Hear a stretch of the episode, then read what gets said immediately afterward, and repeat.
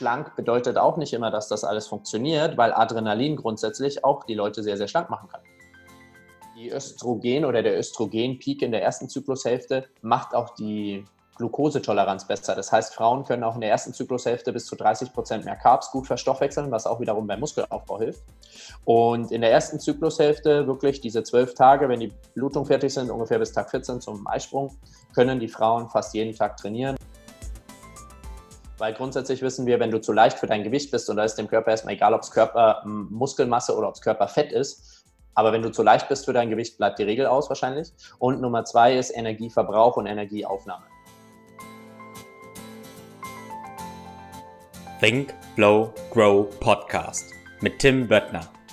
Begleite mich auf einer Reise zu einem ganzheitlichen Verständnis von Bewegung, Gesundheit und Leistungsfähigkeit. Sportwissenschaftler, Ärzte, Athleten, Heilpraktiker, Physiotherapeuten, Biohacker, Osteopathen, Psychologen. Wir tauchen in das Denken und Handeln von Spezialisten ein, um zum Generalisten zu werden.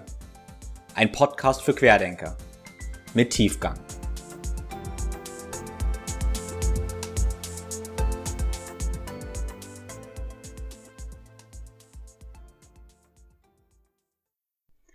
Hallo und herzlich willkommen.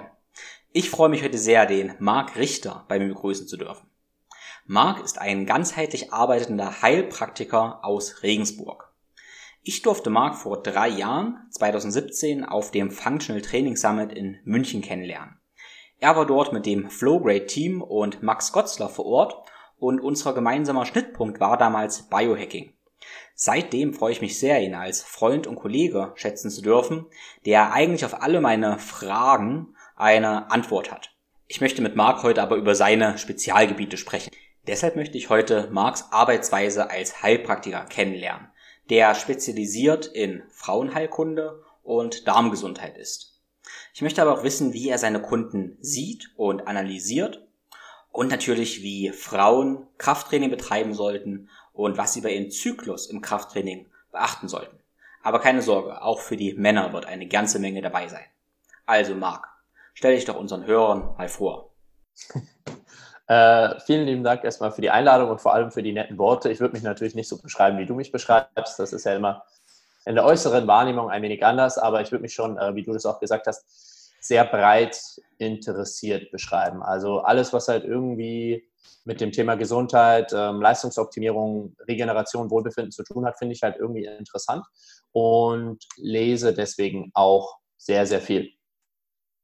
Und ja, ich habe eigentlich ursprünglich Lehramt studiert, war auch Trainer parallel und bin dann eben über diverse Fortbildungen, weil es mich eben dann immer mehr interessiert hat, ähm, das erste Mal auch im Jahr, also 2016 bin ich das erste Mal auf Biohacking gestoßen, auf den Max Gotzler und habe dann mich da in, bin dann da auf weitere Themengebiete gestoßen, weil als Trainer weißt du so ungefähr Ernährung, Schlaf, ähm, Sport ist ganz, ganz wichtig, aber durch Biohacking eröffnet dir das eine ganz neue Welt, Thema Mindset, Thema Psychologie, Supplements und sowas.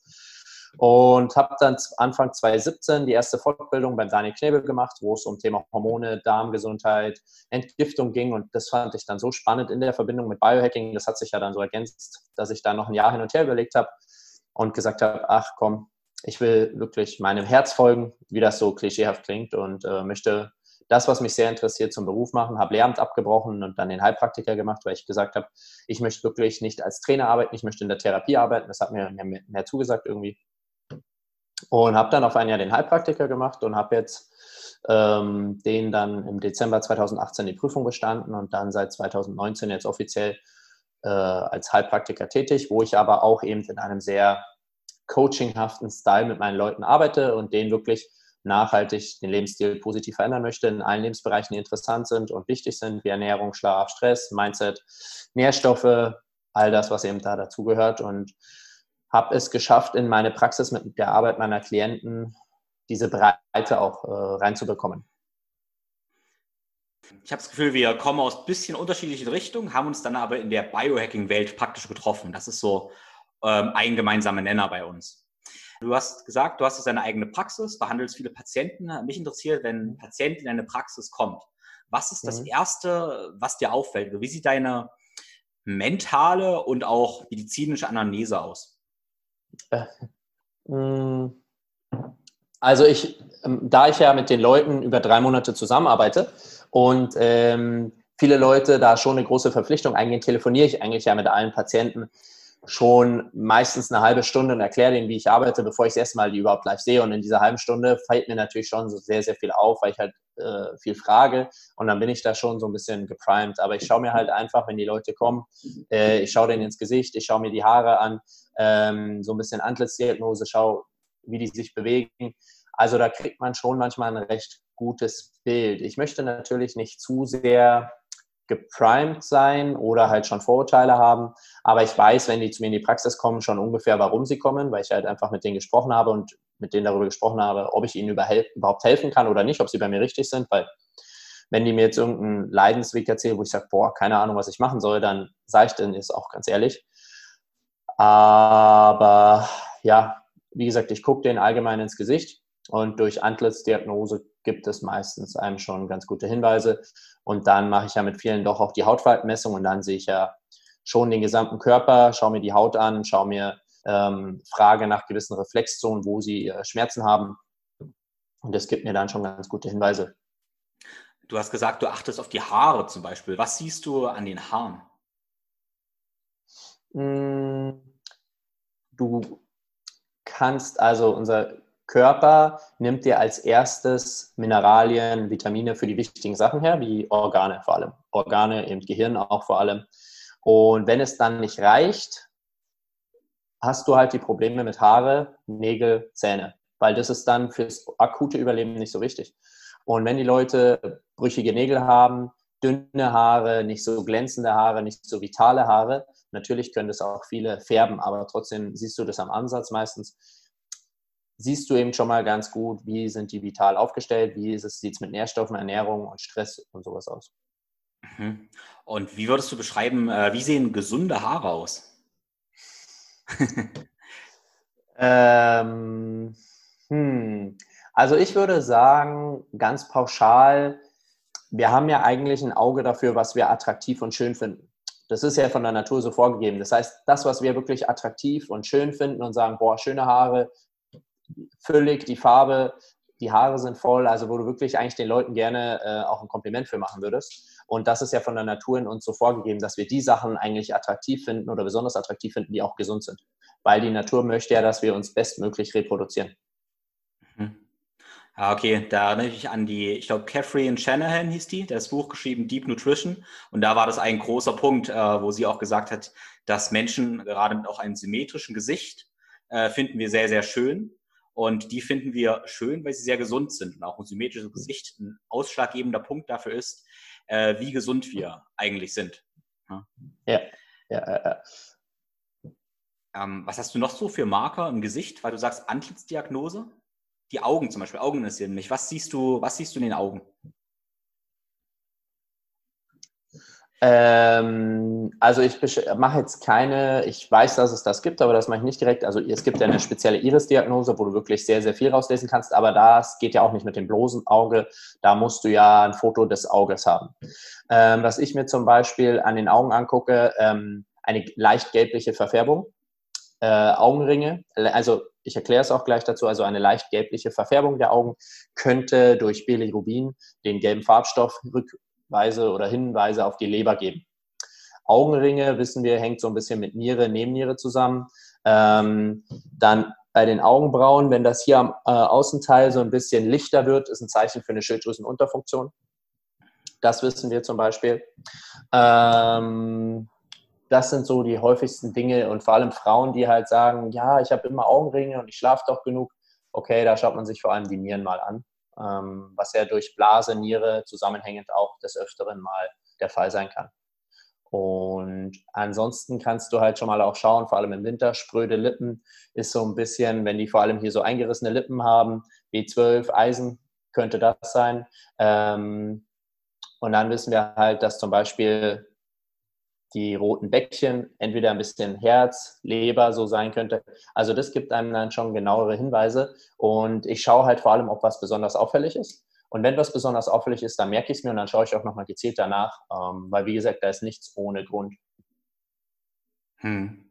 Ja, was, was ich auffällig finde, ist, dass es auch viele Sportler gibt, ähm, die ja eigentlich sehr muskulös und fit aussehen, aber eigentlich die meisten haben doch recht müde Augen. Ich sehe ganz oft müde Augen, irgendwie eine gewisse Traurigkeit in Augen. Äh, was denkst du, mit was hängt das zusammen? Stressachsen oder was siehst du darin?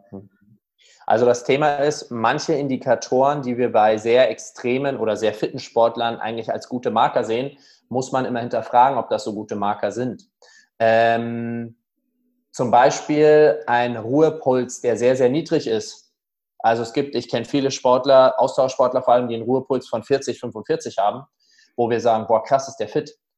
Könnte aber auch sein, dass der einfach durch seine krasse Überbelastung und sozusagen eine Nebennierendominanz hat, dass der eine Schilddrüsenunterfunktion hat und deswegen so einen niedrigen Puls. Also es heißt nicht immer, okay, niedriger Puls, sehr fit, sondern hm, vielleicht ist das zu viel Training und er hat eine Schilddrüsenunterfunktion. Und diese extreme Müdigkeit, wir wissen halt, dass Cortisol und Adrenalin uns kurzzeitig sehr, sehr krass beflügeln können. Aber das halt eher eine Notfunktion des Körpers ist, so wie der Notaggregat und wir eigentlich mehr im Schilddrüsenstoffwechsel sein sollten. Und äh, die Leute, die aber sehr, sehr viel Adrenalin haben, fühlen sich eigentlich so ein bisschen übertrieben gesagt wie auf Koks und fühlen sich, hey, wieso, mir geht's doch super, aber das ist halt nur kurzfristig. Und dann kann es halt sein, dass die aus diesem Peak, man sieht es den körperlich schon so leicht an, aber es könnte halt auch sein, dass sie eigentlich kurz davor sind, dass es dann irgendwann stark bergab geht. Und ähm, gute oder sehr fitte Sportler kenne ich, vor allem auch bei Frauen. Ich habe letztens erst mit einer Crossfitterin geredet, die halt auch gesagt hat, eigentlich würde sie den ganzen Tag am liebsten im Bett bleiben, aber aus gewissen Gründen kann sie sich immer noch so sehr zusammenreißen, dass sie halt zumindest zum Crossfit eine Stunde geht und sich dann nochmal komplett wegschießt, wo ich auch sage, dass das eher emotional traumatische Gründe hat, sich irgendwie ja, irgendwas, ähm, vor allem wenn die aufgewachsen sind mit einem Leistungsprinzip zu Hause, dass man Leistung bedeutet Anerkennung, Leistung bedeutet Liebe, dass die dann das so stark in sich verankert haben, dass die trotz eigentlich einer schon chronischen Erschöpfung oder Müdigkeit oder in die Richtung gehend es trotzdem schaffen, beim Sport nochmal krasse Leistungen durch Willen und Disziplin abzurufen. Und wenn es vor allem schon in die Müdigkeit geht, nehmen halt viele Sportler nochmal diesen Sportkick, um Adrenalin oder Cortisol nochmal extra zu mobilisieren, was langfristig halt eine doofe Strategie ist, aber kurzfristig funktionieren kann. Hm. Ja, interessant. Das ist auch eine Frage, die ich mir aufgeschrieben hatte an dich. Ähm, ich möchte so ein paar Fallbeispiele durchgehen. Du hast eigentlich jetzt ähm, ungefragt schon eins genannt. Also ich arbeite ja auch mit, mit Leuten, die sehr, sehr sportlich sind. Nehmen wir zum Beispiel die Crossfitterin an, die zu dir kommt, eigentlich ja super fit ist, super viel Sport macht, aber ja. sich doch irgendwie doch nicht mehr so richtig vorankommt. Ne? Und dann ja. gerade bei Frauen das Thema, okay, dann ist sie vielleicht auch relativ schlank und eigentlich schlank, gesund, fit, aber fühlt sich müde, antriebslos und die Regel bleibt aus oder ist unregelmäßig. Was würdest du, wie gehst du mit so einer Frau um? Was würdest du ihnen empfehlen? Also das allererste, was mir ganz, ganz wichtig ist, äh, ich möchte wirklich von ihr in eigenen Worten hören, dass sie bereit ist, sich auf das, was wir machen, einzulassen und bereit ist, was zu ändern. Weil die meisten kommen ja grundsätzlich eigentlich, um noch fitter zu werden. Aber das kann halt implementieren. Fitter ist nicht immer gesünder. Und es kann halt implementieren, dass ich jetzt auch erstmal das Training sehr stark runterschraube und verändere. Und wenn die dafür nicht bereit sind, weil die eben da emotional sehr stark getriggert sind und das Training brauchen, um sich selber, um Wert für sich selber zu schöpfen, wenn sie eben so aufgewachsen sind, dann kann das manchmal ganz, ganz schwierig sein und dann kann ich nicht mit denen arbeiten. Also das brauche ich von denen, dieses Commitment zu sagen, hey, ich bin bereit, was zu verändern, ich bin auch bereit, kurzfristig auf mein Training zu verzichten oder mittelfristig oder es zumindest zu reduzieren und klüger zu gestalten. Und das ist der ganz, ganz wichtige Punkt und daran kann es bei Crossfitterinnen, die halt sehr ehrgeizig sind, scheitern. Hm. Punkt Nummer eins. Hm. Und ansonsten, wie gesagt, ähm, schlank bedeutet auch nicht immer, dass das alles funktioniert, weil Adrenalin grundsätzlich auch die Leute sehr, sehr schlank machen kann. Das heißt, die, die ums Verrecken sagen, ich kann, egal so viel essen, ich kann nicht zunehmen, dann weiß ich, okay, Adrenalin ist schon mal sehr, sehr stark wahrscheinlich vorhanden. Wenn die dann noch sagt, ja, Hände und Füße sind immer kalt und vielleicht auch die Nasenspitze, dann, okay, Adrenalin riesig. Und äh, das musst du halt dann wieder hinkriegen, weil Adrenalin und Cortisol und die Schilddrüse sind so Gegenspieler. Cortisol, Adrenalin ist so die eine Seite, ist die Stressachse, Schilddrüse ist so die andere Seite. Und wenn du das nicht wieder in Balance bekommst, äh, kannst du das vergessen. Weil ähm, solange sich der Körper immer in einem Stressstoffwechsel oder in einem Stressmodus befindet, sagt er sowas wie äh, Fortpflanzung ist gerade nicht wichtig. Also Sexualhormone hängen halt ganz, ganz hinten erst dran. Und ähm, da musst du halt an all diesen Achsen arbeiten. Das heißt, du musst Cortisol, Adrenalin, Stressachse wieder ein bisschen eindämmen und die Schilddrüse parallel positiv unterstützen. Und dann kommen die Geschlechtshormone von selber. Und da gehört halt dann alles dazu.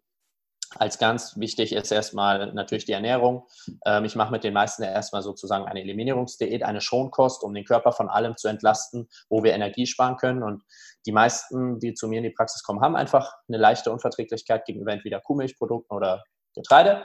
Aber selbst wenn nicht, ist es schwerer zu verdauen als andere Produkte. Und selbst dann macht es Sinn, das erstmal äh, rauszunehmen, um die Verdauung zu entlasten, um Energie zu sparen. Dann muss der Blutzucker konstant stabil bleiben. Das heißt, Sie müssen regelmäßig essen und Sie müssen vor allem regelmäßig Eiweiß essen, weil Eiweiß den Blutzucker stabilisiert. Und wie viele kennst du, die früh keinen Bock haben oder zu gestresst sind zu frühstücken und sich dann nur schnell irgendwo einen Kaffee reinschieben? Und da ist halt schon, dann kannst du echt den Tag vergessen für die, weil der Blutzucker den Tag über nicht mehr ganz, ganz schwer ist, stabil zu kriegen, wenn du den früh einmal mit einem Kaffee auf 180 durcheinander bringst. Also ich will noch ganz kurz anmerken, wir haben jetzt über Crossfitter angefangen mit der Diskussion. Natürlich gilt das Ganze nicht nur für Crossfitter, sondern ähm, ja, für, für jeden, der irgendwie auch motiviert Sport treibt, eventuell übermotiviert ja. Sport treibt oder Leistungssportler ist. Ja? Also wenn jetzt nicht alle Crossfitter irgendwie in eine, eine Ecke da irgendwie drängen. Äh, du hast gesagt, Aber es ist ein typisches ja. Muster. Es ist ein typisches Muster. Und wie gesagt, natürlich, wenn dann Ernährung passt, dann musst du dir halt Schlaf mit denen anschauen, Regenerationsverhalten, Nährstoffe vor allem. Ähm, Magnesium ist da ein Riesenthema. Wir sehen da oft Verschiebungen im Calcium-Magnesium-Haushalt. Das heißt, Magnesium ist da ganz, ganz wichtig. Und Zink ist super wichtig, vor allem wenn es dann auch um die Hormone geht. Also das musst du dir halt alles individuell angucken. Ähm, aber mit Ernährung und Schlaf, also weil, wie gesagt, ich finde es krass, wie viele Leute mit wie wenig Schlaf konstant auskommen, die mir halt sagen, ja, sie schlafen maximal sechs Stunden. Also alles unter acht ist bei mir zappenduster. Also, da, da bin ich einfach nicht funktionsflüchtig und ich weiß einfach noch nicht, ob ich da sehr, sehr anfällig bin oder andere einfach der Körper ab einem gewissen Level sich da so einpegeln kann, dass der Körper sagt, okay, ich bin halt gerade noch so im Überlebensmodus, aber irgendwie kriegen wir das schon hin. Ein äh, wichtiges Learning zum Thema Schlaf von dem äh, Buch von Matthew Walker war für mich ja, dass wenn man unter chronischem Schlafmangel leidet, also sagt, okay, sechs Stunden ist genug für fünf Jahre, ähm, dann sagt jeder zu mir, es reicht mir aus, ich schaffe das. Aber man ist nicht mehr dazu fähig, zu merken, dass man zu wenig schläft. Also ja. du kennst es wahrscheinlich auch, jeder sagt dir, ich schlafe genug, egal ob die fünf oder sieben Stunden schlafen. Ähm, sie merken gar nicht mehr, weil sie nicht mehr wissen, wie es sich anfühlt, genug zu schlafen. Ne? Also genau, die Baseline ja. verschiebt sich so. Das ist ähnlich wie, äh, ich sag mal, ein chronischer Übertrainings- oder Schmerzzustand, den ich persönlich auch vom, vom Training, von verrückten Wettkampfphasen kenne. Man weiß gar nicht mehr, wie es sich anfühlt, wirklich schmerzfrei zu sein, weil man sich so dran gewöhnt. Ne? Das ist, ja, das ist interessant. Also unser Körper ist halt sehr, sehr anpassungsfähig und wie gesagt, er möchte ja einfach überleben.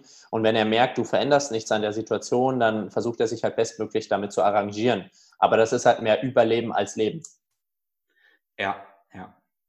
Was wäre so das Erste für eine Frau, wo du sagst jetzt, oder wo ich gesagt habe, die hat keine Regelblutung mehr und ja, trainiert viel. Was wäre so dein erster Ansatzpunkt? Äh, der allererste Ansatzpunkt ist, also es sind zwei Ansatzpunkte, das ist, ist sie äh, zu leicht, weil grundsätzlich wissen wir, wenn du zu leicht für dein Gewicht bist und da ist dem Körper erstmal egal, ob es Körpermuskelmasse oder ob es Körperfett ist, aber wenn du zu leicht bist für dein Gewicht, bleibt die Regel aus wahrscheinlich. Und Nummer zwei ist Energieverbrauch und Energieaufnahme. Wenn du sehr, sehr lean bist und sehr dünn als Frau bist, aber du isst genau so viel, dass du deinen Verbrauch decken kannst, dann hast du auch wahrscheinlich noch eine Periode. Ich habe viele Frauen gefragt, die auch auf die Bühne gehen und bei 10% Körperfett sind und die haben noch eine gesunde Periode und sagen, die haben gar keine Probleme damit. Und dann habe ich halt ein bisschen recherchiert und mir ist halt aufgefallen, dass es wirklich gar nicht so sehr nur um Körperfett geht, sondern einerseits Gewicht, andererseits Verbrauch zu ähm, Aufnahme. Und äh, der dritte Punkt ist auch deine Einstellung als Frau dazu, weil ich kenne viele Sportlerinnen, die auch vor allem aus dem Leistungsbereich kommen, die ihre Periode als störsam empfunden haben, weil sie ja an den Tag der Periode, wo sie bluten, ist es ja ein bisschen schwieriger für die meisten. Was ziehen sie an und was können sie da machen? Und die dann unterbewusst eigentlich eine Abneigung dagegen entwickelt haben. Und wenn sie diese Abneigung noch innerlich in sich drin haben, das spürt der Körper und sagt, ja, dann lassen wir es halt sein. Und das sind so die Punkte, die ich mit den Frauen peu à peu angehen würde. Also Gewicht, Verbrauch und Einnahme und halt äh, mentale Einstellung zu dem Ganzen. Mhm. Das ist ja interessant. Also könnte ich letztendlich geringeren Körperfettanteil durch mehr Muskelmasse irgendwie kompensieren. Hm? Wenn dein äh, Kalorienverbrauch und Einnahme noch dazu passt, ja. Ja, ja, sehr schön. Ja. Interessant, ja. Also ich habe ich hab jetzt ja äh, vor zwei Wochen auf Facebook dazu erst einen Post gemacht und habe äh, mir die Meinung nochmal von vielen sportlichen Frauen dazu geholt. Und die haben mir das alle auch bestätigt und die haben auch, da waren mehrere dabei mit Sixpack-Ansatz und die haben gesagt, sie haben eine gut funktionierende Periode, solange sie auf ihren Stress schauen, genug essen und halt vor allem sehr, sehr gesund essen und äh, nährstoffreich essen. Und manche haben gesagt, sie haben jetzt, äh, weil sie weniger essen, achten sie noch mehr auf Nährstoffdichte, haben sie einen besseren, besseren Zyklus als davor, wo sie mehr gegessen hatten und mehr Körperfett, aber auch mehr Scheiß gegessen haben. Okay, interessant. Ja, dann würde ich mal ein Thema ja, weitergehen, Krafttraining und Frauen erstmal. Du hast da ja auch viele interessante Sachen schon geschrieben, welche Auswirkungen das Krafttraining für Frauen hat. Mich interessiert vor allem auch erstmal so die, die hormonelle Ebene. Ja, äh, ähm, ja, also es ist wie bei allem komplex. Du musst mhm. natürlich erstmal schon wieder schauen, wie krass ist die Person im Stressmodus oder im Lebensmodus. Weil wenn die Person, sagen wir jetzt schon, chronisch erschöpft ist, hormonelle Disbalancen hat und, eine, und sehr, sehr viel Cortisol ausschüttet, da musst du natürlich mit dem Training und mit dem Sport wieder vorsichtig sein. Das heißt, wir wissen natürlich, dass äh, Bewegung Adrenalin und Cortisol abbauen kann, aber ab einem gewissen Maß auch übersteigern kann. Das heißt, wenn ich jetzt äh, eine sehr erschöpfte Frau habe, dann würde ich erstmal nur mit Spazierengehen anfangen. Aber wenn die dann einigermaßen fit sind, sage ich, okay, wir können mit einer Dreiviertelstunde intensiven Training vier, drei bis viermal die Woche auf jeden Fall arbeiten. Und ähm, wir wissen einfach, dass Muskeln gewisse Botenstoffe aussenden, das sind Myokine, und die wirken im Körper antientzündlich. Das heißt, wenn eine Frau eine Autoimmunkrankheit hat, mit Hashimoto sind wir ja da, ist ja die häufigste Autoimmunkrankheit der Welt aktuell, und da sind wir recht weit dabei, haben wir schon mal einen Botenstoff, der uns da hilft, der antientzündlich wirkt. Und ähm, des Weiteren wissen wir halt auch, dass Testosteron für Frauen einfach ein wichtiger Faktor ist sei es äh, Drive, Motivation, sei es Libido. Und wenn du halt dich gar nicht bewegst und äh, gar kein Eiweiß zu dir nimmst und keine Muskelmasse und nichts hast, ist halt dein Testosteronlevel wahrscheinlich sehr, sehr gering. Das heißt, einfach für eine gesunde Motivation und Libido ist halt Testosteron auch bei der Frau unerlässlich. Und ähm, das Interessante ist aber vor allem, wie sich, ich weiß nicht, ob ich gleich übergehen darf, aber wie sich der Zyklus auf das Training speziell auswirken kann. Intensität ist für viele ein bisschen dubios. Viele verbinden mit intensivem Training äh, gleich ein Training, wo mein Puls bei 200 ist. Also was empfiehlst du deinen, was empfiehlst du den Frauen? Also grundsätzlich, der erste Punkt ist immer, macht es dir Spaß. Ganz, mhm. ganz wichtig, weil sonst wirst du es nicht langfristig machen.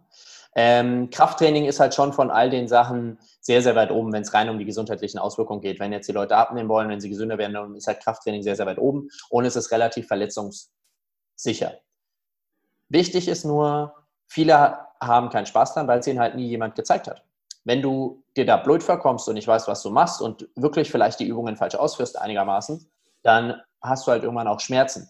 Das heißt, äh, wenn du bei jeder Kniebeuge denkst, okay, alle gucken mich an, weil ich mache hier bestimmt irgendwas falsch, dann wird es ja auch keinen Spaß machen. Das heißt, als erstes würde ich immer sagen, hey, ähm, wenn du abnehmen möchtest oder gesünder sein möchtest, mach Krafttraining, aber such dir bitte am Anfang, hier habe ich ein paar Kollegen, einfach eine gute Unterstützung, der dir das zeigt, der dich anleitet, der schaut, dass du es richtig machst. Und das finde ich ganz, ganz wichtig. Und ja, intensiv ist immer, wie gesagt, Krafttraining, Intensität hat halt dann eher mit Gewicht zu tun oder mit, okay, ähm, wie viele Wiederholungen machst du? Beim Ausdauer ist es halt wieder was anderes. Was bei Intensität interessant ist, wenn man jetzt einem Mann sagen würde, okay, was ist dein One-Rep-Max, der würde wahrscheinlich ein bisschen höher schätzen und auch höher mal probieren, als es eigentlich ist. Und bei Frauen ist es so viel Prozent, wie es beim Mann drüber ist, ist es bei Frauen wahrscheinlich drunter. Also Frauen äh, denken da alles erstmal zu Tode und machen sich Gedanken und okay, bin ich und äh, zweifeln halt. Und ich merke das bei mir im Training, wenn ich mit Frauen äh, im Streetfit noch trainiere, wenn ich die sage, hey, nimm ein einigermaßen schweres Gewicht und dann schaue ich die an, und dann ist es so ein Gewicht, wo ich sage, das, das kannst du mal drei nehmen. Was, wirklich? Und dann locker. Also wie da Frauen auch Kraft und Intensität einschätzen, ganz anders als Männer. Und das ist aber auch, das muss man halt auch wieder her herantrainieren. Also ich glaube, wenn du jetzt wirklich eine Frau, die seit ein paar Jahren zum CrossFit geht oder das intensiv macht, die weiß auch, was intensiv ist. Aber eine klassische Frau erstmal, die jetzt äh, ab und zu Sport macht, für die ist intensiv also da kommt gerade so mal eine Schweißperle hier runter und dann ist schon sehr, sehr intensiv. Also das, aber das kann man denen auch beibringen wieder und das, da muss man denen einfach nur ein bisschen mehr Unterstützung geben und sagen, ja, trau dich, das schaffst du und das passt schon. Und dann ist es wirklich, die sind selber erstaunt. Ähm, Kreuzheben. Die finden manchmal schwer, Kreuzheben mit einer 28 Kilo Kettlebell zu machen. Und dann gebe ich denen das erste Mal Langhantel mit 50 Kilo und die sind erstaunt, wie einfach die die dann doch hochkriegen. Ja, das habe ich auch schon sehr oft festgestellt. Genau das, was du sagst, äh, bei den Frauen, äh, wenn die sich ein Gewicht nehmen sollen, dann packe ich gern nochmal, sag mal 20 Prozent drauf. Bei den Männern packe ich gern wieder 20 Prozent runter. Und ähm, genau mit den Kreuzheben äh, habe ich auch mehrmals die Geschichte schon erlebt, dass Frauen die Langhandel schwitzend angucken, die ich ihnen aufgebaut habe mit 40 Kilo, denken sie, schaffen das nicht, haben totale Panik, machen vielleicht doch ein, zwei Wiederholungen. Dann gucke ich weg. Sie haben auch vergessen, dass sie gerade Kreuz oben haben und räumen die Handel einfach weg, heben sie auf und tragen sie weg. Und ich gucke hin, denke, was, was ist da passiert? So. Haben sie vergessen, also soll sie vergessen, dass sie eigentlich eine Übung machen, können sie es plötzlich. Ja.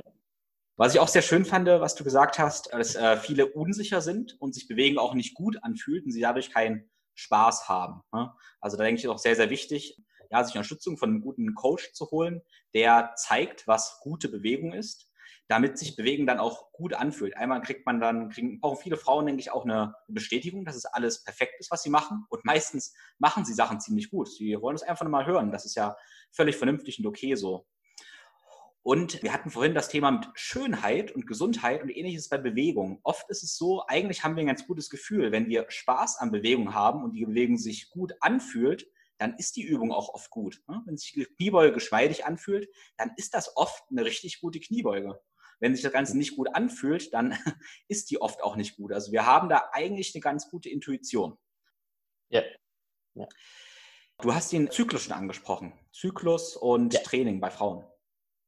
Ja, äh, sehr, sehr spannendes Thema, weil man das wirklich, also wenn man halt guckt, bei Frauen schwanken die Hormone einfach viel, viel stärker als bei uns Männern. Wir Männer haben wahrscheinlich auch einen Zyklus, aber halt die Schwankungen sind sehr, sehr gering. Also bei uns Männern ist das mehr so eine flache Linie und bei Frauen ist das halt und das kann man sich halt zunutze machen.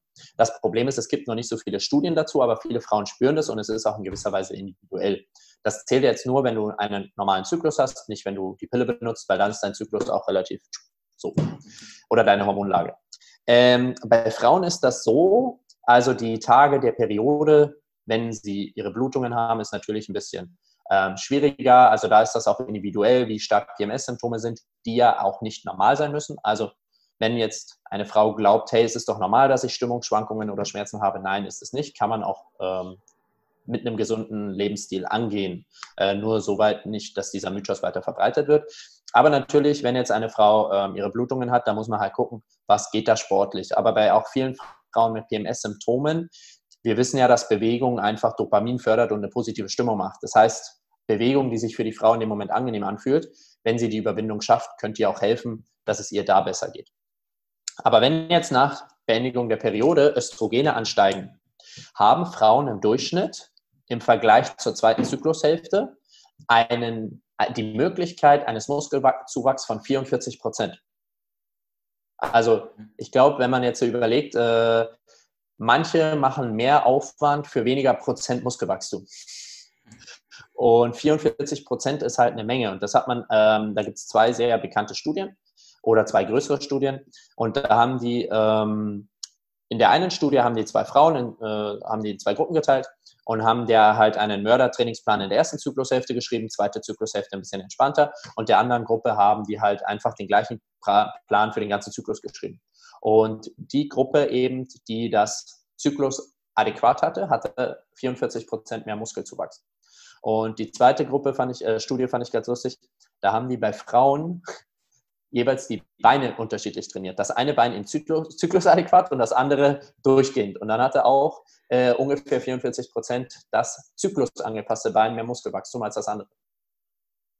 Und das bedeutet einfach, ähm, dass Östrogene da einen positiven Effekt haben.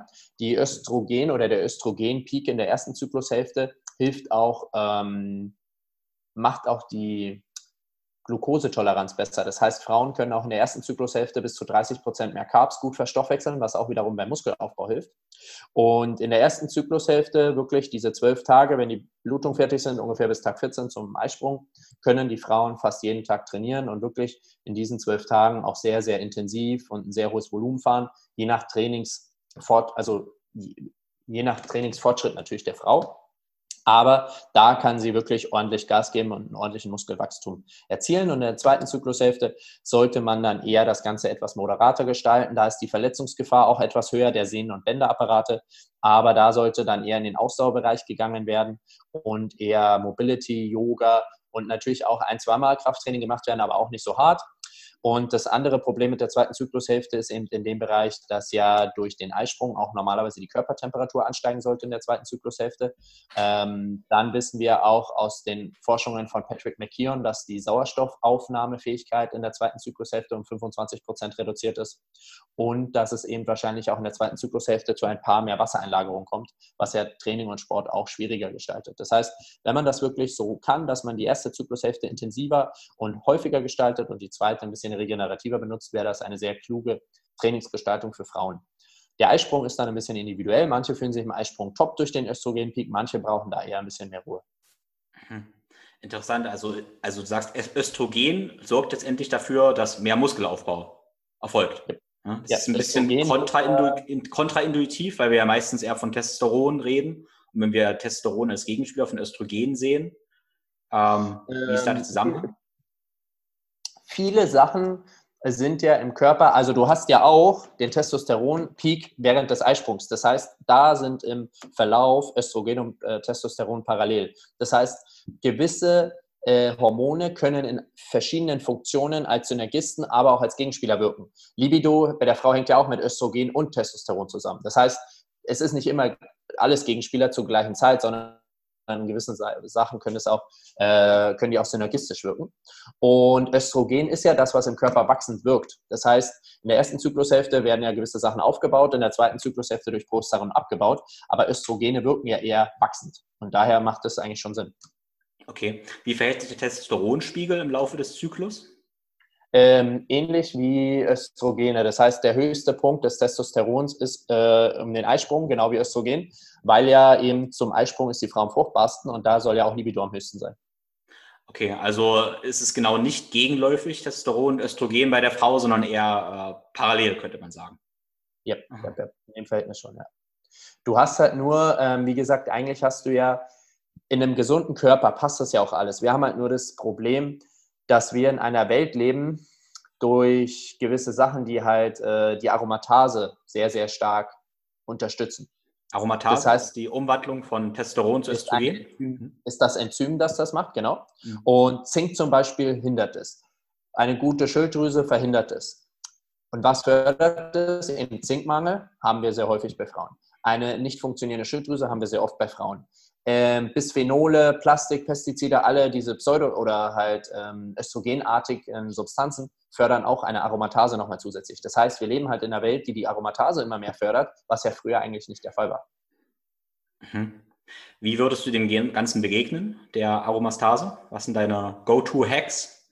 Ähm, wahrscheinlich Zink sehr hoch dosieren am Anfang. Also ich mache mittlerweile bei mehreren Patienten, bin ich gerade so am experimentieren mit Haarmineralanalyse, weil ich da sehr gute Einsichten bekomme und da siehst du ganz gut, wie Zink und Kupfer sind und das Zink-Kupfer-Verhältnis vor allem. Und Kupfer ist ja eher der Mineralstoff, der äh, eine Östrogendominanz und eine Histamin-Problematik fördert und ist ein genauer Gegenspieler zu Zink. Das heißt, wenn diese, äh, diese Ratio zu niedrig ist, äh, fördert das die Aromatase und Östrogensymptome. Und wenn das der Fall ist, kannst du erstmal sehr, sehr hoch Zink dosieren und wenn das dann passt, dann auf jeden Fall weiterhin Zink geben und ähm, wie gesagt mit einem gesunden Lebensstil die Schilddrüse unterstützen, so wie wir es vorhin schon gesagt haben und natürlich Plastik und alles, was östrogenartig wirken könnte, versuchen zu meiden. Plastizide, Pestizide, äh, schlechte Kosmetika und sowas. Mhm, interessant. Ähm, du sagst sehr hoch Zink dosieren. Was ist da, was für eine Range? Kann schon auf, auf, aber auf 100 Milligramm könnte man schon gehen anfangs. Ja, okay. Gilt das auch für Männer? Äh, also ich überlege, ob man bei Männern nicht noch höher gehen könnte, weil wir wissen halt einfach, dass der Zinkspiegel und der Testosteronspiegel korrelieren. Ähm, das würde ich aber halt machen, abhängig von, ich würde es nicht unbedingt im Blut messen, aber ich mache ja die Hautfaltenmessung und da sehe ich ja, wenn Männer schon einen sehr hohen Östrogenanteil haben anhand der Körperfettverteilung, dann würde ich das auf jeden Fall machen, ja. Also wie gesagt, Plastizide meiden und den Scheiß und Zink sehr hoch machen, ja. Okay, Körperfettverteilung, das äh, fand ich vorhin schon interessant, äh, die Hautfaltenmessung, die du machst. Welche Körperfettverteilung deutet zum Beispiel auf ja, hohe Östrogenwerte hin? Ähm, ja. Also es ist so, wir wissen ja, und das ist wissenschaftlich mittlerweile auch gut fundiert, dass der Körper anhand von hormonellen Situationen anderweitig Fett einlagert. Ähm, jeder kennt es als die Problemzone. Und die erste markante Falten, Falte bei Männern vor allem ist die Brustfalte. Das ist die dritte Falte in der Messung, die wir durchführen, und die korreliert halt mit Testosteron. Und jeder von uns kennt mittlerweile, glaube ich, Freunde oder Männer in seinem Umfeld, die so eine Art Männerbrüste entwickeln. Und das sind vor allem häufig Biertrinker, weil einfach das die Östrogene fördert und das führt dann zu Männerbrüsten. Und wenn das schon mal der Fall ist, dass jemand so sehr weiblich aussehende, rundliche Brüste hat als Mann, weißt du, dass der Testosteron und Östrogen, dass da das Verhältnis nicht mehr stimmt. Und dann musst du noch gucken, es könnte auch so ein bisschen Prolaktin sein, ähm, aber wahrscheinlich ist es Östrogen und dann würde ich schon mal auf jeden Fall sehr, sehr stark äh, Zink eingeben. Und dann ist zum Beispiel die Oberschenkelfalte korreliert sehr stark mit den weiblichen Hormonen Östrogen. Ähm, die Bauchfalte ist cortisolabhängig. Wir wissen einfach, dass Stress viszerales Fett und eher das Fett nach vorne hin fördert und Insulin eher zur Seite. Also wenn die Leute Hüftspeck haben, ist das eher ein Insulinproblem. Und wenn die eher nach vorne richtig schön Bauchlein haben, ist es sehr, sehr häufig Cortisolbedingt. Mhm. Ja, das kann ja jeder bei sich selber auch einfach mal ja, analysieren. Braucht man ja nicht genau in Millimetern unbedingt gleich messen, aber man kriegt da einen ganz guten Anhaltspunkt, wenn man sich da mal ja, hinkneift, ob man diesen besagten Bierbauch hat. Bierbauch ganz kurz, ähm, liegt es am Alkohol oder an was anderem im Bier? Ja, also wie gesagt, äh, es ist die Gesamtkombination, aber wir wissen halt einfach, dass Bier auch ähm, einerseits durch das Getreide meistens sehr, also etwas stärker pestizidbelastet ist, dass der Alkohol natürlich die Leber vor, ähm, sehr, sehr fordert, was ja dann den Abbau anderer Substanzen erschwert, aber eben auch der Hopfen ist sehr stark östrogenartig. Das heißt, Bier ist halt wirklich von allen Alkoholsorten eher so Kategorie unvorteilhaft einzuschätzen. Ich hätte auch gesagt, der, der Hopfen ist doch recht Phytoöstrogen, sagt man dazu auch. Könnte das Sinn ergeben für eine Frau? Ganz theoretisch, aber du findest halt seltenst eine Östrogenmangel. Du findest meistens eher Östrogendominanz was sich nicht immer unbedingt im Blut widerspiegeln muss, aber Östrogene können sich sehr, sehr gut im Gewebe einlagern. Das heißt, wir wissen aus gewissen Studien, dass im Serum das Östrogen-Progesteron-Verhältnis normal war, aber im Gewebe Östrogen sehr stark eingelagert war. Deswegen ähm, wir sind eher mit zu vielen Östrogenen in der Umwelt konfrontiert, deswegen braucht eigentlich, brauchen die wenigsten wirklich Östrogen. Mhm. Ja, sehr, sehr interessant. Dann würde ich mal ein Thema weitergehen und zwar ein paar Bereiche im Körper, wo Leute Schmerzen haben könnten. Zum Beispiel zu mir kommen ziemlich viele, sagen, sie haben dauerhaften verspannten Nacken und Probleme in der Halswirbelsäule. Von mir aus eine instabile Halswirbelsäule, ja, dadurch vielleicht Kopfschmerzen und weiterführende Probleme. Mich würde interessieren, instabile Halswirbelsäule. Was würdest du für Gründe und Zusammenhänge sehen? Wie würdest du da ansetzen? Mhm. Also dieses äh, Wort, die instabile Halswirbelsäule, hat ja sehr stark Dr. Kuklinski geprägt und der sieht das halt vermehrt in Folge von Unfällen, sei es Skifahren, Autounfall, Kopfbälle bei Fußballern, vom Pferd gefallen, das sind so die häufigsten Gründe.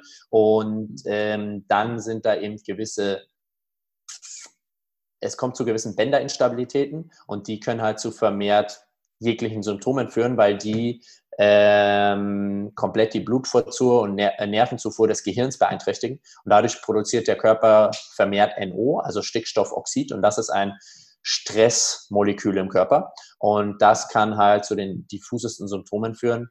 Und ähm, dann können die Leute wirklich Krankheiten dadurch entwickeln.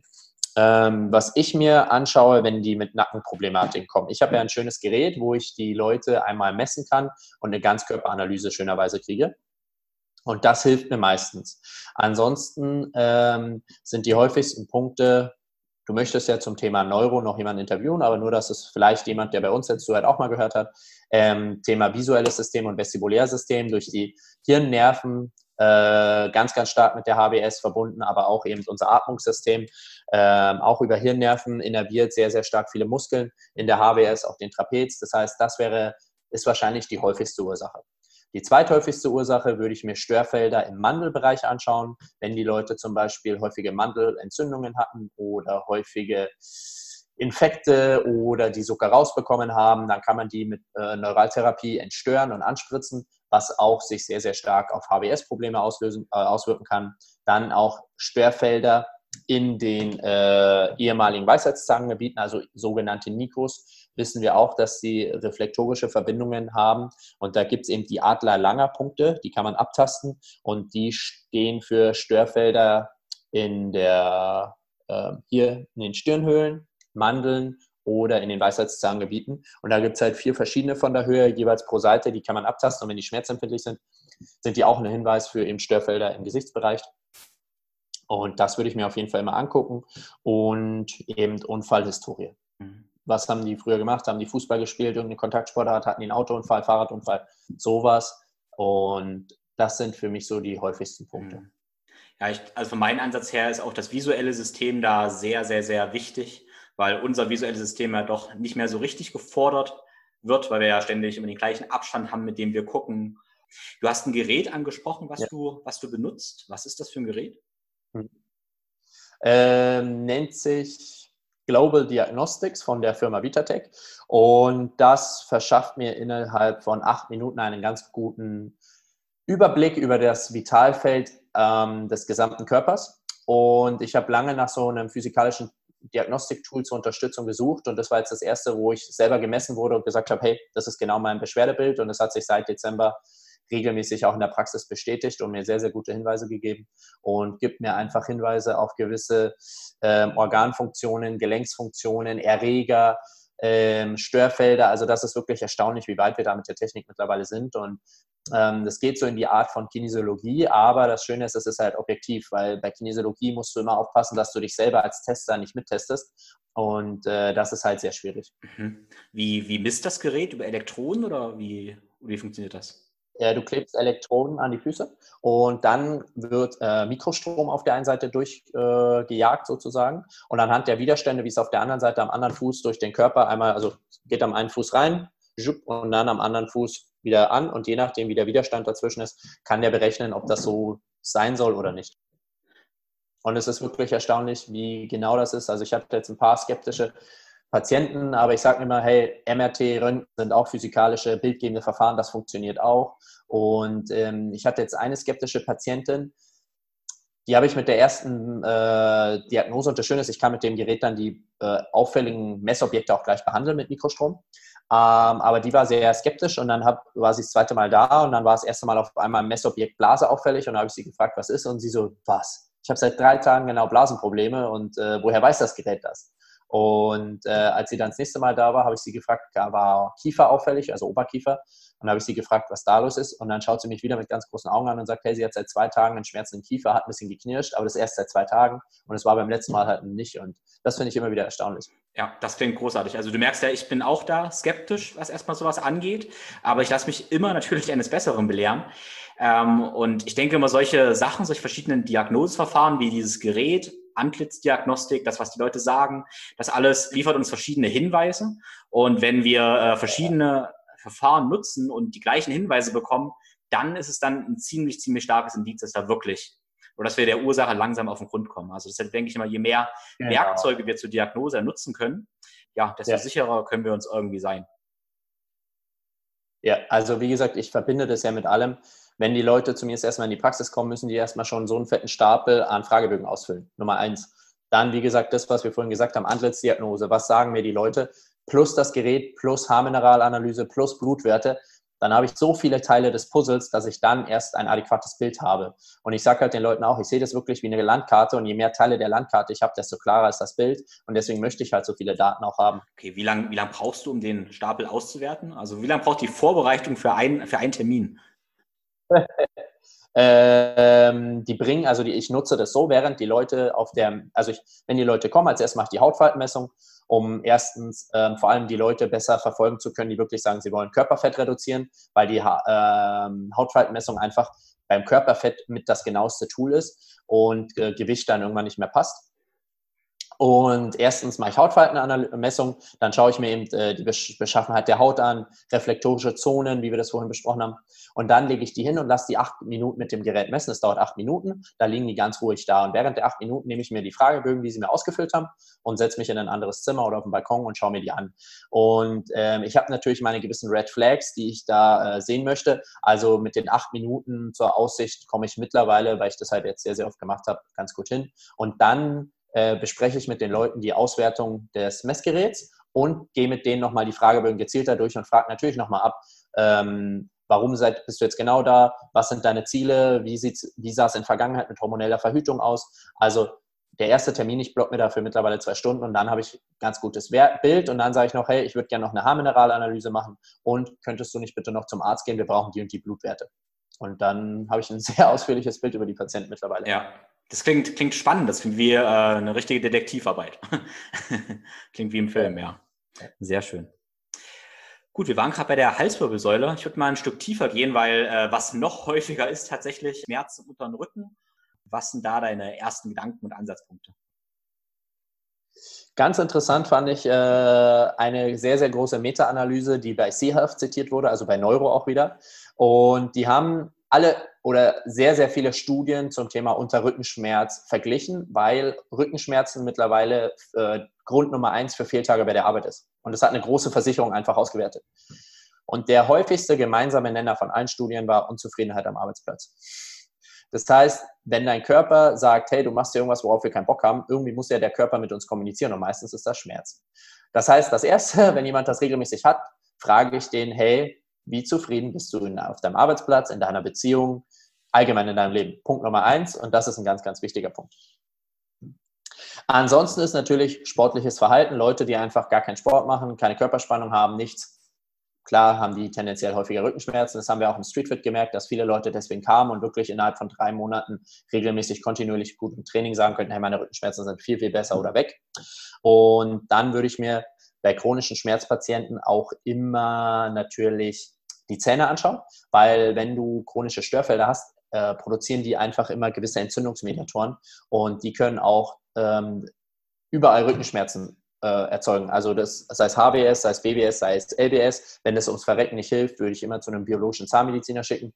Und wir wissen ja auch, dass gewisse Zähne durch die Meridiane mit gewissen Organen, aber auch Teilen des Körpers in Verbindung stehen. Das heißt, es kann sein, dass er genau an einem speziellen Zahn eine Wurzelbehandlung hat und deswegen hat er Unterrückenschmerzen. Weißt du, gibt es einen speziellen Zahn, der in dem Bereich des unteren Rückens der Übeltäter sein könnte?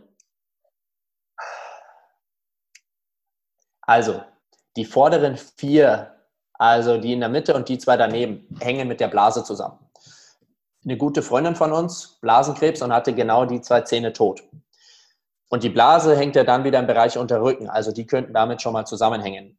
Ansonsten müsste ich nochmal gezielt schauen, weil alle Organe im unteren Bereich, sei es die Blase, sei es die Gebärmutter bei Frauen oder die Eierstöcke, sei es die Nieren, die Nieren, wenn die auch noch da dazu zählen, können ja alle zu unteren Rückenschmerzen führen und dann können alle Zähne, die mit diesen Organen in Verbindung stehen, ja auch indirekt zu der, die Ursache für die Rückenschmerzen sein. Ähm, ansonsten, da gibt es ein ganz gutes Schaubild, das kann ich dir schicken, das kannst du gerne verlinken, da ist das sehr, sehr anschaulich ähm, aufgeführt und das ist sehr, sehr interessant. Und ansonsten bei unterer Rückenschmerz würde ich mir halt allgemein das da alles anschauen. Dann gehört natürlich der Hüftbeuger auch dazu. Und da ist der Hüftbeuger natürlich auch wieder mit den Eierstöcken, mit der Gebärmutter, mit den Nieren, mit der Blase, hängt ja da auch wieder alles zusammen. Hm, deswegen ist das auch wieder eine gewisse Detektivarbeit. Und ansonsten mh, hm, Darm, ja, wie du schon auch besprochen hast, unter Rückenschmerz und Einlauf Enddarm ist ein schön bekanntes Thema. Also das kann natürlich auch helfen. Also da würde ich halt dann gucken, in der Historie hat die Person Blasenprobleme, hat die Person schon mal Nierenprobleme gehabt, hat die Person Darmprobleme, äh, Verdauungsprobleme oder hat die Person hormonelle Probleme. Und ähm, je nachdem, wo dann die Anamnese Ja sagt, ich habe halt mein schönes Gerät noch dazu, aber wenn es aus der Anamnese auffällig ist, würde ich danach gehen. Dann würde ich eben den emotionalen Aspekt abfragen und da würde ich immer nach Narben und Verletzungen in dem Gebiet schauen, aus der Historie auch, weil wir wissen einfach, dass zum Beispiel Narben, wenn die Sensorik gestört ist, also wenn auf einem Gebiet einer ehemaligen Verletzung, einer Narbe, kann ja auch eine Blinddarm. Also ich habe jetzt eine Patientin gehabt, der haben sie zum Beispiel die Gallenblase rausgenommen und dann hat die hier unterm rechten Rippenbogen noch mehrere so kleine Narben gehabt. Da haben wir die Narben behandelt, haben die mit Narbenpflastern dann noch nachversorgt und seitdem hat sie keine Rückenschmerzen mehr. Das heißt, du musst auch immer bei Blinddarm, bei Gebärmutter, bei ähm, allen kleinen Schnittwunden in dem Bereich schauen, ob da Narben vorhanden sind und die auch testen, weil die auch oft dann dort ausstrahlen zu Schmerzen führen können. Mhm. Okay. Oder Tattoos. Tattoos zählen ja genauso in dem Bereich. Ja, wie gesagt, hast du, du hast bei allen chronischen Schmerzen eine gewisse Hierarchie. Und wie gesagt, das Schöne ist, für all die Sachen, die wir gerade besprochen haben, trifft eigentlich für alle Schmerzbereiche hinzu. Das heißt, Neuro, Augen, Vestibulärsystem bei Schmerzen immer ganz, ganz weit oben. Chronische Entzündungen auch ganz, ganz weit oben, sei es durch die Zähne oder eine Fehlernährung oder einen entzündeten Darm. Und dann eben hast du bei Schmerzen auch immer Narben, Tattoos, Piercings in jeglichen Bereich, ehemaligen Verletzungen auch ganz, ganz weit oben. Und halt jegliches Organ. Jegliches Organ kann einfach körperliche Schmerzen machen und sich dadurch als Symptom äußern. Zum Beispiel, was ich ganz oft sehe, Leberprobleme, dass die einfach in der reflektorischen Zone rechts unterm Schulterblatt immer Verspannungen haben und denken, ihre rechte Schulter ist das Problem. Aber dabei ist die Leber das Problem. Also jedes Organ kann halt ausstrahlen und deswegen immer schauen, okay, welche Organe sind in dem Gebiet und dann durch die Anamnese schauen, okay, was macht da am meisten Sinn? Rechts im Schulterblatt, ähm, der reflektorische Zone, ist das äh, ein korrelierter Muskel oder was, was ist da in dieser Zone genau? Nee, nee, nee, wir wissen, ähm, es gibt so gewisse äh, Hedge-Zonen und die projizieren halt dahin und wir wissen, dass ähm, zwischen Wirbelsäule und rechtem Schulterblatt ist der obere Bereich eher Galle und darunter ist eher eine reflektorische Zone äh, Leber, wahrscheinlich durch die ne nervale Innervierung. Mhm. Okay, und könnte ich dann meine Leberfunktion unterstützen, indem ich den Bereich stimuliere? Ähm, ja, es ist ja nie eine Einbahnstraße, also es geht in beide Richtungen, aber wahrscheinlich wäre es effektiver, die Leber direkt zu unterstützen und dadurch den Bereich leichter hinzukriegen. Aber du kannst natürlich in dem Bereich auch schröpfen, du kannst in dem Bereich auch äh, Prokain, also Neuraltherapie anwenden oder du kannst in dem Bereich auch Sachen hinein initiieren durch Quaddeln zum Beispiel, wo wir wissen, dass sie die Leber unterstützen ähm, ich weiß halt von vielen Patienten, die seit Jahren probieren, diesen Bereich zum Beispiel durch Lacoste-Bälle zu lockern und es wird einfach nicht besser. Also das scheint nicht zu funktionieren. Also kurzfristig vielleicht, aber nicht langfristig. Vor allem, wenn deine Ernährung nicht passt und deine Leber oder du halt äh, als Frau ständig die Pille einnimmst, was ja als Medikament die Leber belastest, dann kannst du da noch so viel mit dem Lacrosse-Ball auf der Zone rumrollen. Hm. Okay, das wäre tatsächlich meine erste Frage gewesen, ob ich dort mit einem Lacrosse-Ball rumrollen ähm, könnte, um meine Leber zu unterstützen. Können tust du alles, aber ähm, ich glaube nicht, dass es effektiv zum Ziel führt. Ähm, aber wie gesagt, kurzfristig bestimmt. Aber ich habe halt viele in meiner Praxis erlebt, die das schon jahrelang probieren und sagen, es wird einfach nicht besser. Ich habe da immer Verspannungen. Anscheinend scheint es nicht zu funktionieren. Aber könnte ich meine Leber unterstützen, indem ich, ähm, ich sag mal, eher vorne rumdrücke, also zum Beispiel in meinem Bauchraum mit einem Ball, mit einem weichen Ball oder irgendwas arbeite und mein Organ massiere? Also das macht ja klassisch die Osteopathie. Die Osteopathie unterstützt ja auch gewisse Organe, indem sie sie behandelt durch mechanische Techniken. Manche sind mehr Kategorie Metzger, manche sind mehr Kategorie Streicheln. Gibt es die unterschiedlichsten Arten und ich glaube schon, dass wenn du jetzt äh, da mit einem Ball was machst und vorsichtig bist, dass du schon vor allem die Durchblutung des Organs unterstützen kannst. Ähm, wenn das aber auch äh, durch mehrmaliges Anwenden einfach nicht besser wird, würde ich da schon in gezielte Hände eines guten Therapeuten gehen, der weiß, okay, wie schiebe ich das hin? Also ich glaube nicht, dass du großartig was falsch machen kannst. Hm, unterstützen ja, aber wenn da großartig was verkehrt läuft, dann gehört das wieder in die Hände eines erfahrenen Therapeuten. Ja. Ähm, gut, dass du Osteopathie ansprichst, weil ich nächste Woche tatsächlich einen Gast habe, einen guten Osteopathen aus Berlin. Ich weiß noch nicht genau, ob er äh, Kategorie Metzger oder Kategorie ähm, Streichler ist, aber das werde ich rausfinden. Eine Frage hätte ich noch, ein Thema, und zwar ja, nochmal so das Sportthema ähm, aus Regenerationssicht. Also sagen wir mal, ich komme von mir aus zu dir, ich trainiere ziemlich viel, mache, was Training angeht, schon ziemlich viel richtig, äh, weiß, wie ich trainiere, ähm, möchte aber besser regenerieren. Was sind aus deiner Heilpraktikersicht deine ja, besten Tipps, die du auch als unterschätzt ähm, ansiehst? Also es kommt mir immer wieder bescheuert zu sagen vor, aber es ist halt wirklich so, es ist Schlaf. also also ja, wirklich. Wie viele trainieren krass und sagen, boah, Marc, ich habe immer Muskelkater, ich komme nicht weiter. Ja, wie viel schläfst du? Ja, sechs, sieben Stunden. Hä? Also äh, für viele ist das anscheinend noch unterschätzt und das wäre der allerwichtigste Punkt, weil wir einfach jede Nacht, Schlaf ist einfach Regeneration. Was machen wir sonst am Tag acht oder neun Stunden, wenn wir es idealerweise machen können? Keiner von uns liegt acht Stunden bei, bei der Massage oder liegt acht Stunden in der Sauna oder so. Das macht keiner. Deswegen Schlaf acht Stunden, wenn du viel trainierst, eher in die Richtung neun Stunden aller, allerwichtigster Punkt. Und das in Kombination dann vielleicht mit sehr hoch dosiert Magnesium wäre schon mal der erste Punkt. Mhm. Und ansonsten da, da alles, ich was einhaken. Äh, Magnesium nennen ja. wir tatsächlich immer viele. Äh, was für Magnesium empfiehlst du? Das finde ich spannend. Ähm, wir wissen, dass einzelne Magnesiumformen nur eine maximale Aufnahmefähigkeit haben pro Aufnahme oder pro Einnahme. Das heißt, ich bin mittlerweile äh, recht äh, faul geworden und sage, ich nehme lieber einen Magnesiumkomplex, wo drei bis fünf verschiedene Magnesiumformen drin sind. Dann kann ich den nämlich schon hochdosiert nehmen, weil ja jede einzelne Form geringer drin ist. Ansonsten arbeite ich eben auch sehr gerne immer noch mit Magnesiumöl oder Magnesiumspray. Vor allem kannst du das gezielt auf die Gebiete anwenden, die verspannt sind, sei es Nacken, sei es Waden, sei es Oberschenkel, vor allem im regenerativen Aspekt. Oder am besten kombinierst du das auch noch mit Magnesiumbädern.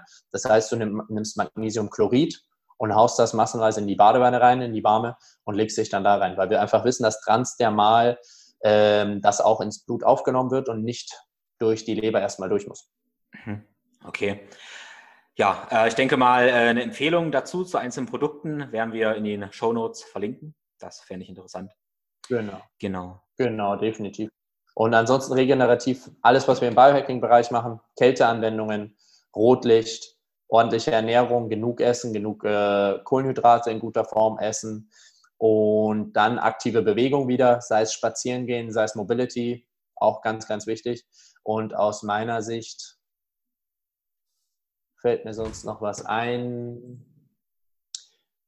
Also nichts, was ich jetzt unbedingt sagen müsste. Ich hätte schon noch ein paar Sachen im Toolkoffer, aber halt jetzt alles individuell nach Situation und dann einfach ein bisschen rumspielen mit Supplements wie CBD, Ashwagandha, was du ja auch ähm, sehr, sehr gerne nimmst, oder anderen Adaptogenen. Also da kann man einfach noch viel rumprobieren. Aber wie gesagt, wenn die Ernährung, Schlaf, Magnesium passt, wäre das schon mal der erste Punkt. Okay, sehr schön.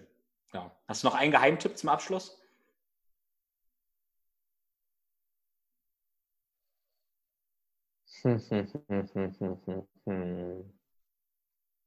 Was ist denn ein schöner Geheimtipp?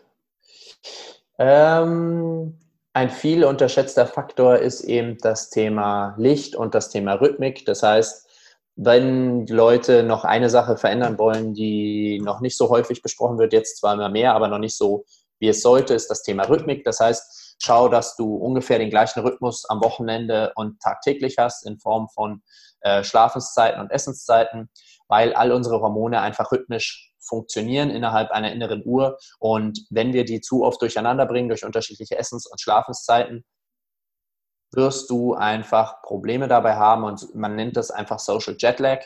Und wenn du das einigermaßen schaffst, gibt das deinem Körper recht gute Stabilität und Halt, um mit den ganzen Anforderungen des Tages zurechtzukommen. Und jetzt, wo ich drüber rede, mein Geheimtipp ist immer noch ein schöner alter Mittagsschlaf. Wunderbar. Wie lang? Habe ich Wie lange? Äh, total individuell. Also ich mache meistens eine Viertelstunde. Ähm, ich würde dann ansonsten nicht länger als eine halbe Stunde machen, aber halbe Stunde mache ich nur, wenn ich wirklich ähm, sehr, sehr müde bin oder eben ähm, durch gewisse Gründe eine sehr kurze Nacht hatte, aber mit einer Viertelstunde komme ich ganz gut hin und ähm, das ist aber, merke ich, sehr stark typabhängig. Mir geht es nach einer Viertelstunde wunderbar. Manche sagen zu mir, boah, danach bin ich noch müder, deswegen muss nicht jeder machen, aber wenn du der Typ dafür bist und dir den Luxus eintragen kannst, das hat überhaupt nichts mit Schwäche zu tun oder dass du nicht fit bist. Also ein schöner alter Mittagsschlaf von einer Viertelstunde, gibt es auch genug Studien dazu. Leute, die regelmäßig die Siesta machen, leben einfach noch länger. Und wenn du der Typ bist, der das eintragen kannst, mach das. Also Gold wert. Vielen, vielen Dank, Marc. Das war eine ganze Menge. Wir konnten super gut in dein Denken und Handeln, also ins Denken und Handeln von einem ganzheitlichen Heilpraktiker eintauchen. Gestartet sind wir mit der Frage, wie du deine Kunden ja zuerst analysierst, wenn du sie siehst und konnten erfahren, dass die Antlitzdiagnostik eine wichtige Rolle spielt. Du also schon an den Haaren Nährstoffmangel siehst, an den Augen ganz viel ablesen kannst und auch an den Lippen.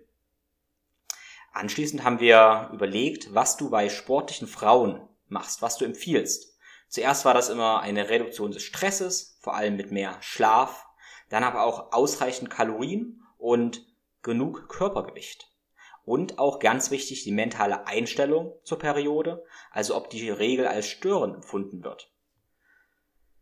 Dann haben wir Frauen- und Krafttraining besprochen und kurz zusammenfassend gesagt, dass in der ersten Zyklushälfte man durch viel Östrogen und Testosteron mehr trainieren sollte und schwerer trainieren sollte, mit höheren Umfängen und Intensitäten, und in der zweiten Zyklushälfte etwas zurückfahren sollte.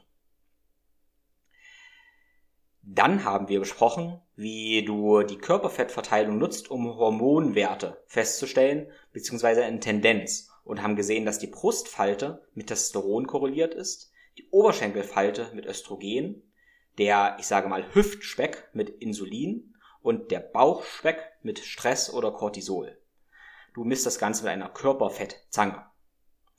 Ähm, anschließend haben wir die Halswirbelsäule besprochen und deine ersten Gedanken waren trotzdem Probleme des visuellen Systems, der Hirnnerven und des Atmungssystems.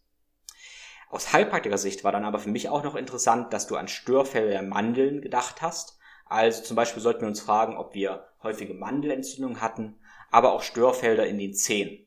Und das Schaubild, was du angesprochen hast, verlinke ich natürlich in den Show Notes. Schmerzen im unteren Rücken können auf sehr, sehr viele Ursachen zurückzuführen sein. Dein erster Gedanke war aber der emotionale Zustand, also ob wir unzufrieden sind. Unzufriedenheit am Arbeitsplatz, allgemein im Leben oder in der Beziehung. Der ist sehr stark korreliert mit Schmerzen am unteren Rücken. Außerdem natürlich der Hüftbeuger könnte Schmerzen am unteren Rücken verursachen und die Organe, die da in dem Bereich liegen, also die Eierstöcke, Nieren oder die Blase, aber auch Probleme im Darm und Narben, Verletzungen oder auch Tattoos, weil auch Tattoos sind letztendlich Narben. Zum Schluss hast du uns noch die wichtigsten Reaktionsmaßnahmen für Sportler erzählt. Wichtig war da wieder der Schlaf. Mindestens acht bis neun Stunden sollten es sein. Am besten in einem regelmäßigen Rhythmus, also gleiche Schlaf- und Wachzeiten und auch gleiche Essenszeiten jeden Tag. Dein Geheimtipp war ein Mittagsschlaf von 15 bis 30 Minuten, der allerdings sehr typabhängig ist.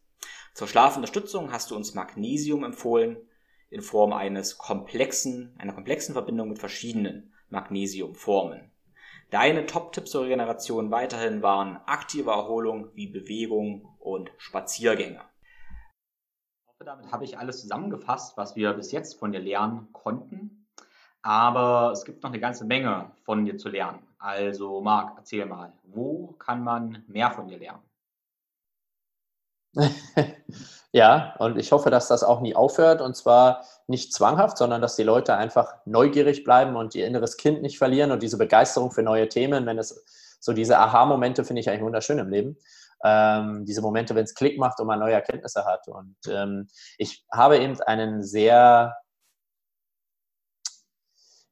vermittelnden Stil, wie ich mit meinen Patienten umgehe und möchte halt einfach die da an dem Wissen teilhaben lassen, weil ich einfach glaube, dass wenn die Leute verstehen, was ich ihnen beibringen möchte, dass sie es auch langfristig umsetzen.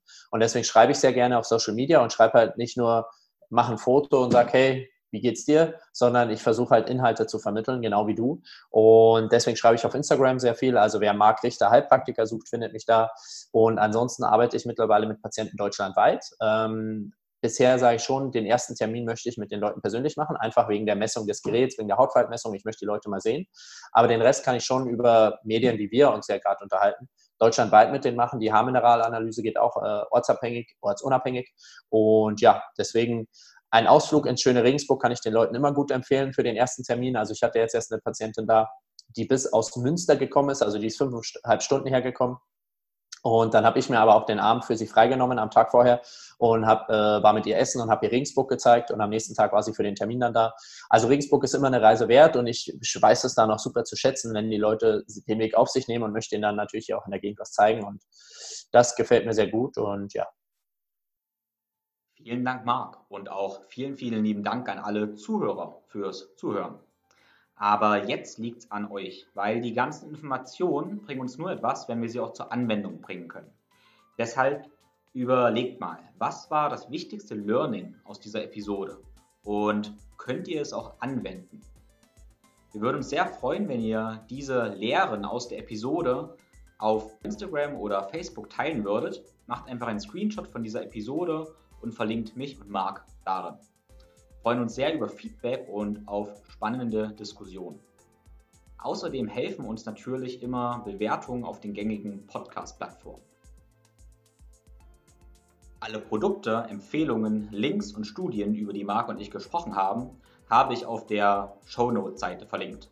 Dort findet ihr auch alle wichtigen Learnings aus der Folge. Die Seite findet ihr auf www.thinkflowgrow.com-podcast. Ich freue mich auf die nächste Episode mit euch. Bis dahin wünsche ich euch eine wunderbare Zeit. Euer Tim.